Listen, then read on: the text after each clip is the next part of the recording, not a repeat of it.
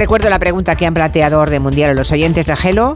¿Cuál de los siguientes países tiene más trabajadores sobrecualificados? ¿Es España, es Alemania o es Rumanía? Pueden votar. En un ratito vemos qué, es lo que mm, han dicho los oyentes, en su mayoría, si han acertado o no. Eduardo Saldaña y Blas Moreno hoy son los encargados de contarnos cosas y siempre, para, para empezar, nos hablan de, bueno, comparten lo que han aprendido esta semana.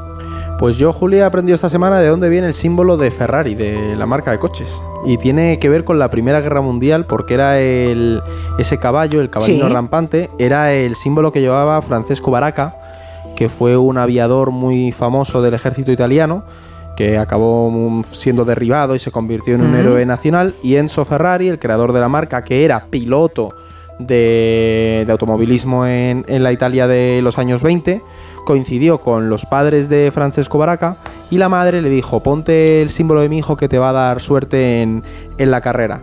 Enzo se lo puso para correr y cuando ya acabó produciendo los coches decidió que ese sería el símbolo de, de Ferrari. Claro, me ha ido bien, me ha ido bien, pues voy a seguir, ¿no? Pero no lo conocía, sabía que tenía que ver con esto y es que y lo, lo he escuchado esta semana y he dicho, mira, qué Es bueno. Ese caballito. después se asocia Mm. caballo a velocidad Claro. y potencia, ¿no? Que es al final el símbolo de Ferrari y de Justo. los coches. Sí, sí, exactamente. Bueno, pues nada, ¿y tú qué has aprendido, Blas? Yo he aprendido, Julia, que esta semana o hace unos pocos días Sudáfrica ha reconocido en su constitución la lengua de signos como idioma oficial. Lengua de signos. Sí, me parece muy curioso. Es verdad Sí. que Sudáfrica ya tiene otros 11 idiomas oficiales, entre ellos el afrikaans, el inglés, el zulú o el xhosa, que es el idioma de Nelson Mandela, y otros más ahí, hasta 11. Pero el número 12 ahora es la lengua de signos sudafricana que se ha reconocido después de muchos años de peleas por parte del colectivo eh, sordo y sordomudo en, en Sudáfrica para que se reconozca ese, bueno, ese reconocimiento, digamos, ¿no? Ya, ya, bueno, toma- tomamos nota, ¿eh? No, a veces creemos que Europa es el continente más avanzado del planeta y mira por dónde ah, de vez en cuando nos dan una sorpresa, ¿no? Sí, y nos lo sí, pasan por sí. la cara. 11 idiomas y a partir de ahora 12 con el ¿Cuán- lenguaje de ¿Cuántos signos. tiene la Unión Europea? ¿Solo los países miembros o el galés también entra? No, no sé. Imagino, no lo sé, es ¿Qué una ese es pregunta. el tema? Buena pregunta, mira, para la semana pues que viene. ¿Cuántas lenguas Sí, tiene sí. Europa? Sí, sí, para la semana. Es verdad que a nivel reconocidas oficial- dentro de la. UE. hay menos lenguas oficiales que países, porque por ejemplo Irlanda, Malta o antes el Reino Unido, todos tienen inglés, Claro. con lo cual no, ahí no hay idiomas hacer lobby para que el Silvo Gomero sea Pero, oficial en España. pero, pero, pero, aunque hay mm, menos países que lenguas, ¿vale? Hay países en los que hay más de una lengua. Claro, lo que no sé si las lenguas, por ejemplo, regionales también se consideran oficiales a nivel europeo. Eso no lo sé. Creo que Eso algunas sí. que Bueno, sí, pues mira, la semana, semana que que viene viene. lo resolvemos. Eso es. Cuestiones que plantean los oyentes. Por ejemplo, Fernando Valle nos envía un correo electrónico, nos dice que ha oído al secretario general de la ONU, Antonio Guterres, defender una reforma, la reforma del Consejo de Seguridad de la ONU, y pregunta eh, ¿qué, reforma quiere Guterres, ¿no? Pues es una buena pregunta, Julia, la que plantea este oyente, porque además esto es algo que los que, bueno, Blas y yo estudiamos relaciones internacionales, y esto se lleva estudiando desde que prácticamente se crearon las Naciones Unidas. Y es que Guterres hizo estas declaraciones en la cumbre del G7, que fue hace unas semanas, pues ahí él estuvo hablando un poco de cómo estaba el sistema internacional y planteó que ahora mismo el sistema internacional que tenemos se creó en un mundo post Segunda Guerra Mundial y se lleva viendo años que es, un, es inútil, porque pues, para que los oyentes lo sepan, el Consejo de Seguridad lo forman cinco miembros permanentes, que son los ganadores, por así decirlo, de la, de la Segunda Guerra Mundial, tienen derecho al veto, por lo tanto, las decisiones que se toman en el marco de las Naciones Unidas pueden ser vetadas por cualquiera de esos poderes, ¿no?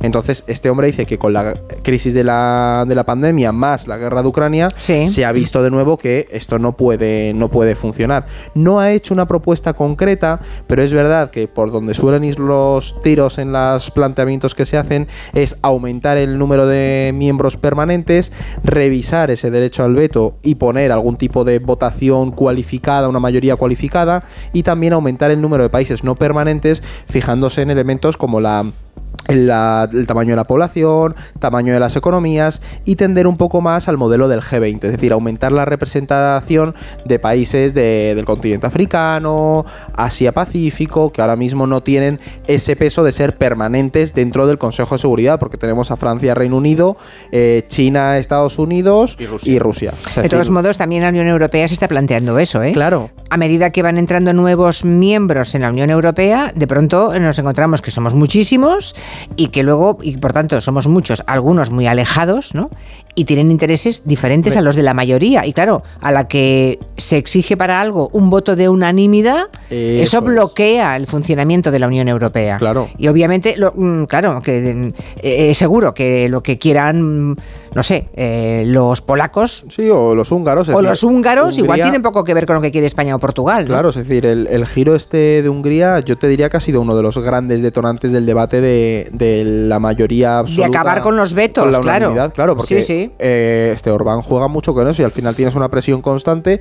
Pues en el Consejo de Seguridad, Julia, pasa un poco lo mismo, pero encima te encuentras en un contexto ahora mismo en el que las posiciones son claramente contrapuestas. Por lo tanto, está, por mucho que Guterres quiera, es prácticamente imposible que se reforme el, Consejo es que la reforma también pasa porque los cinco países estén de acuerdo. Claro. y ellos no quieren reformar algo que les quitaría poder. Y el tema es que, cuanto más se tarde en reformarlo, más menos legitimidad tienen las Naciones Unidas, que ya ahora mismo están bastante dañadas tras la invasión de Ucrania, la verdad.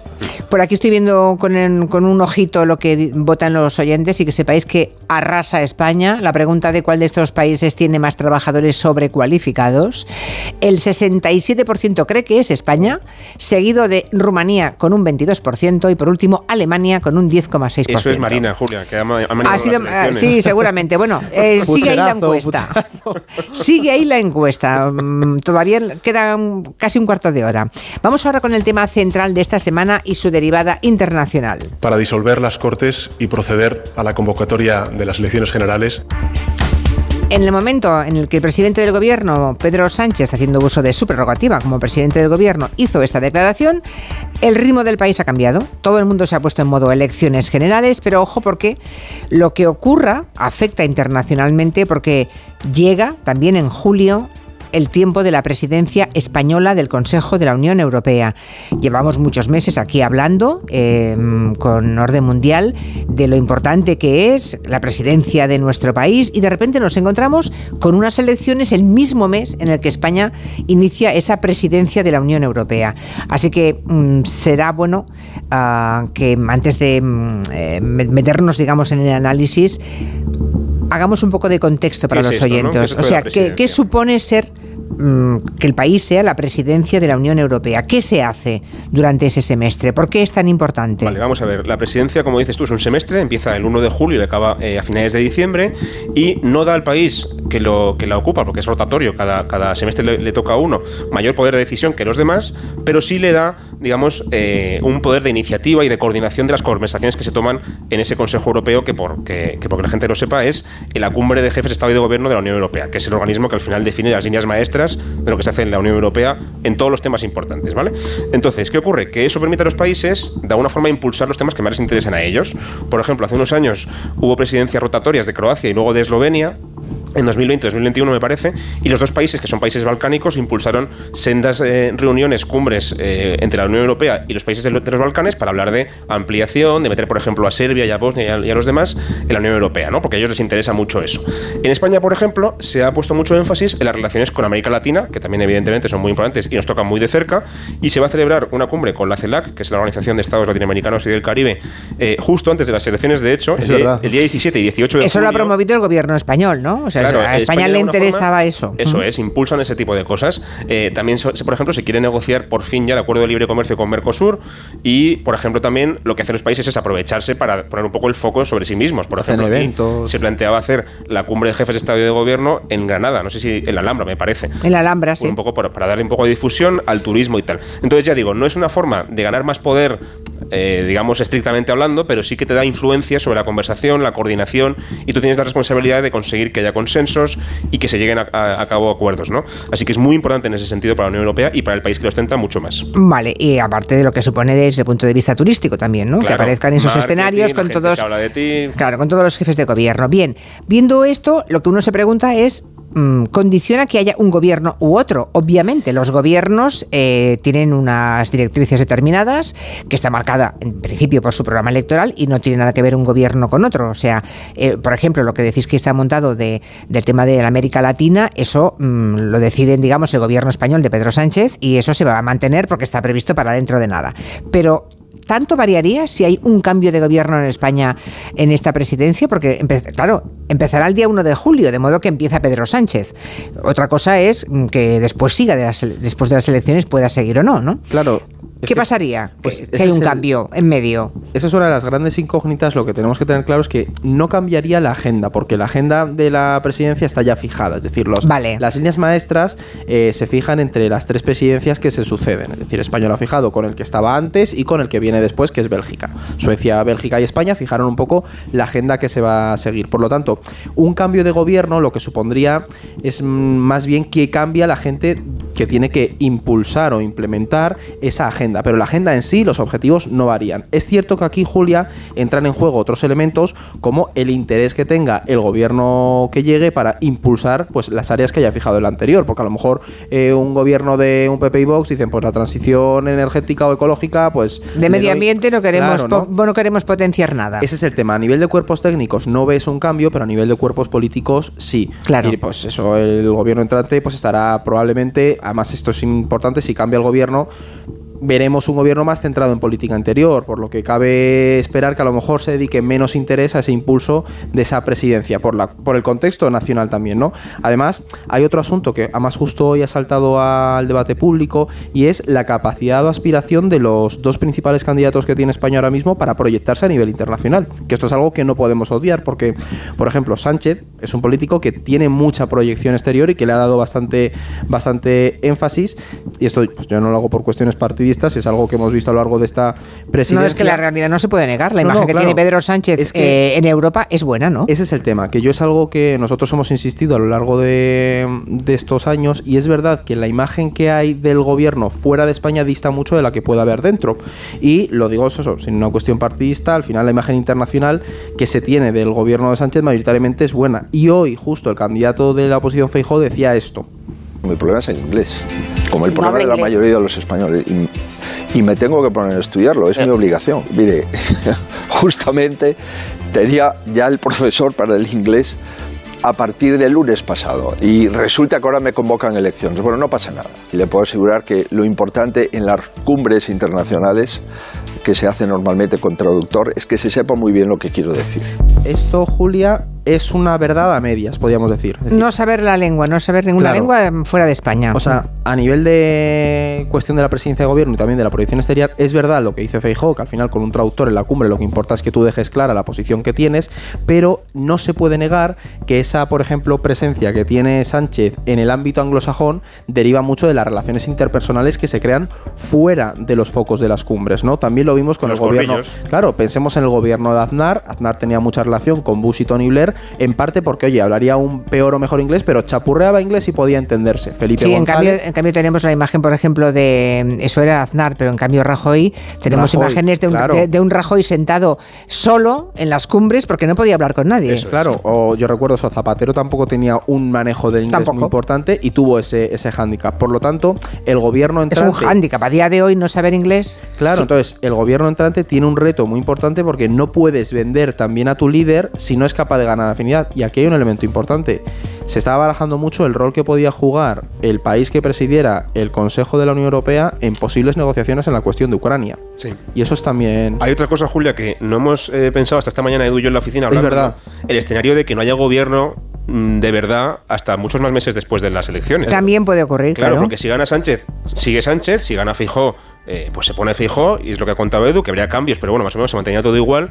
El peor escenario de cara a Europa es que no haya un gobierno que no sea en funciones, es decir, que no haya un acuerdo de gobierno porque no den los números en el Parlamento ni en un sentido ni en otro. Claro, puede ocurrir. Y tenga que seguir Sánchez en funciones. ¿Qué pasaría ahí? Que el resto de países de la Unión Europea, con razón, dirían: A ver, nos encanta este señor que sigue aquí o, o nos da igual, pero lo cierto es que ese señor ya no tiene la legitimidad de las urnas y no sabemos si va a seguir gobernando. Con lo cual, negocias algo serio con alguien que quizá dentro de seis meses desaparezca y gobierne otra persona diferente. Su presidencia quedaría mucho más en suspenso y sería mucho menos profunda que un presidente que tenga la legitimidad de las urnas, porque sí que tiene poder para implementar las cosas. Claro, le sacaríamos menos provecho a, una presidencia de seis meses. ¿no? Sería una pena tanto esperar estos seis meses para España claro, porque y perderíamos la parte. Oye, se consumó el peor escenario. Vamos a Turquía. Ganó Erdogan en Turquía Aquí dijimos precisamente cuando la primera vuelta eh, hubo que ir una segunda, o sea, fue una buena noticia. El, opositor consiguió em, que no llegara al 50% Erdogan y por eso hubo segunda vuelta también este domingo. Y dijimos entonces que igual era la última oportunidad de que la democracia em, pudiera demostrar que sí es posible desalojar a un autócrata, ¿no? Para las próximas elecciones igual ya no hay ningún margen porque Erdogan probablemente va a acabar eh, su obra de derribo de toda la independencia del resto de poderes y sobre todo la islamización de Turquía. No, no olvidemos que el ejemplo turco es el que siempre se comentaba para demostrar que claro que el Islam y la democracia podían convivir. Yo no sé si ya podemos decir lo mismo ahora. Bueno, lo cierto es que Erdogan ha demostrado que puede ganar elecciones. Es verdad que el sistema turco está bastante manipulado, pero no podemos decir que las elecciones no han sido limpias hasta cierto punto. Él ha ganado porque tiene muchísimo apoyo y eso hay que reconocérselo. Ha sacado un 52% de los votos, me parece, y la oposición lo ha hecho, creo, en mi opinión, bastante bien. Ha llegado con todos los obstáculos que tiene en contra. Con todo lo que tiene en contra, ha hecho mucho, pero no lo suficiente como para ganar a este señor. ¿Qué pasa ahora? Pues como tú decías, Julia, Erdogan tiene cinco años por delante, prácticamente con las manos libres para hacer lo que quiera, con todos los poderes del Estado, también los medios de comunicación. Claro, meter gente en la cárcel, la libertad de expresión ya no existe. Bueno, claro. Entonces, ¿qué ocurre? Que eso, eh, desde luego, va a sentar su poder todavía más, pero la pregunta ahora es, él lleva 20 años en el poder, aún es un hombre joven, no le queda fuerza, pero ya es verdad que va planteando el debate de qué pasa cuando Erdogan se vaya, o ya no esté, ¿no? O muera. Entonces, yo creo que este, este mandato va a ser más de consolidar su poder autocrático y también de plantear ya el futuro de un sucesor, o qué pasa cuando yo no esté, si vamos a mantener todo bien atado para que cuando yo deje el poder aunque Turquía ya no tenga Erdogan, Turquía sigue siendo un país islámico, como tú decías, y nacionalista. Y Julia, yo por que, era un, país laico ¿eh? en su estructura de estatal, ¿eh? eso ya se acabó. O sea, la esencia, la esencia, del republicanismo turco es el secularismo. Y yo por aquí añadir una cosa, Blas y yo tenemos, mm, amamos, nos gusta Turquía, hicimos allí Erasmus, estuvimos viviendo allí, lo conocemos bien, y aunque desde aquí veamos las elecciones como números y una carrera entre Erdogan y la oposición, estas elecciones son fundamentales para muchos turcos y ahora se están planteando si seguir o no en ese país, porque llevan viendo una deriva autoritaria en, por parte de su gobierno, ha habido personas encarceladas, nosotros tenemos casos y conocidos a los que se les purgó de las universidades, entonces... Es terrible, es terrible. La población LGTB, todo Es que era la última, es que quizá era la última, ya lo dijisteis aquí también vosotros, era la última posibilidad em, para... ¿Es posible que un pseudo dictador o un autócrata sea desalojado democráticamente por el peso de las urnas? ¿Es posible? Teníamos ese, eh, esa pregunta en el aire. La respuesta es no, no ha sido posible. y conociendo la historia de Turquía, porque al igual que ahora criticamos la figura de Erdogan, los militares seculares durante muchos años hicieron lo mismo con Turquía, controlaron todas las instituciones y Erdogan está replicando el modelo. Y viendo la historia, va a ser realmente difícil que nos encontremos con un cambio. Pero bueno, yo tengo mucha esperanza en que la democracia y el espíritu Finalmente vencerá, turco venza en el futuro. Bueno, y eh, sí, pero es que es complicado. yo estoy siendo muy idealista, pero es realmente difícil porque tiene todo a su favor. Claro, él está replicando el modelo del ejército, pero es que el ejército mm, previo a la llegada de, mm, Erdogan lo que hacía era mantener la laicidad del Estado turco. Claro. Ahora, ahora ha vuelto. Ahora... Y está teniendo muchos puentes con los países del Golfo Pérsico, tiene muy buenas relaciones con Rusia, con, Israel de Netanyahu. Es decir, se, se rodea también de regímenes bastante autoritarios. En fin, pues nada. Em, vamos a la pregunta que hemos planteado a los oyentes. ¿Cuál de estos países tiene más trabajadores sobrecualificados? ¿España, Alemania o Rumanía? Os voy a decir que sigue votando. Mira, ha votado muchísima gente, pero el 60% de todos los que han votado siguen diciendo que es España. Seguido en un 20,9% de Rumanía y por último con un 19% Alemania. Ahora tenéis que decirme cuál es la respuesta correcta. Y la respuesta correcta es España vale. Has pillado tú entonces, ¿eh? Claro, yo Los oyentes han acertado, sí. Bueno, es verdad que esta estaba bastante tirada en ese sentido porque todos pensamos que España tiene este problema y es verdad, no es un sesgo nuestro. Uno de cada tres, más de uno de cada tres, de hecho, españoles trabajadores tiene sobrecualificación, Julia. Es una pasada, es el 36%. Es el país de la Unión Europea con más y con mucha diferencia. Alemania está en un 20%, que también es mucho, pero está más en la media europea. Y Rumanía está en un 16%. Sospecho yo que porque mucha gente cualificada en Rumanía lo que hace es que se va fuera del país. Pero en España hay mucha gente que se tiene que quedar en España y que trabaja en puestos que no son tan cualificados como los que ellos tendrían. Uno de cada tres. Uno de cada tres. Es tremendo. Es tremendo. Pues nada, sí han acertado. El 60% de los que votaron en España acertaron. Y bueno. Por desgracia, en este caso, para nosotros, para todos los españoles. Sí, bueno. exacto, exacto. Ojalá fuera mentira, ¿no? Pero no. Y, es y que para es mí, verdad. que he pillado. Sí. La semana que viene otra pregunta. Y que sea más complicada. Buena tarde. Adiós, adiós. Son las 5, 4 en Canarias. Noticias y personas físicas.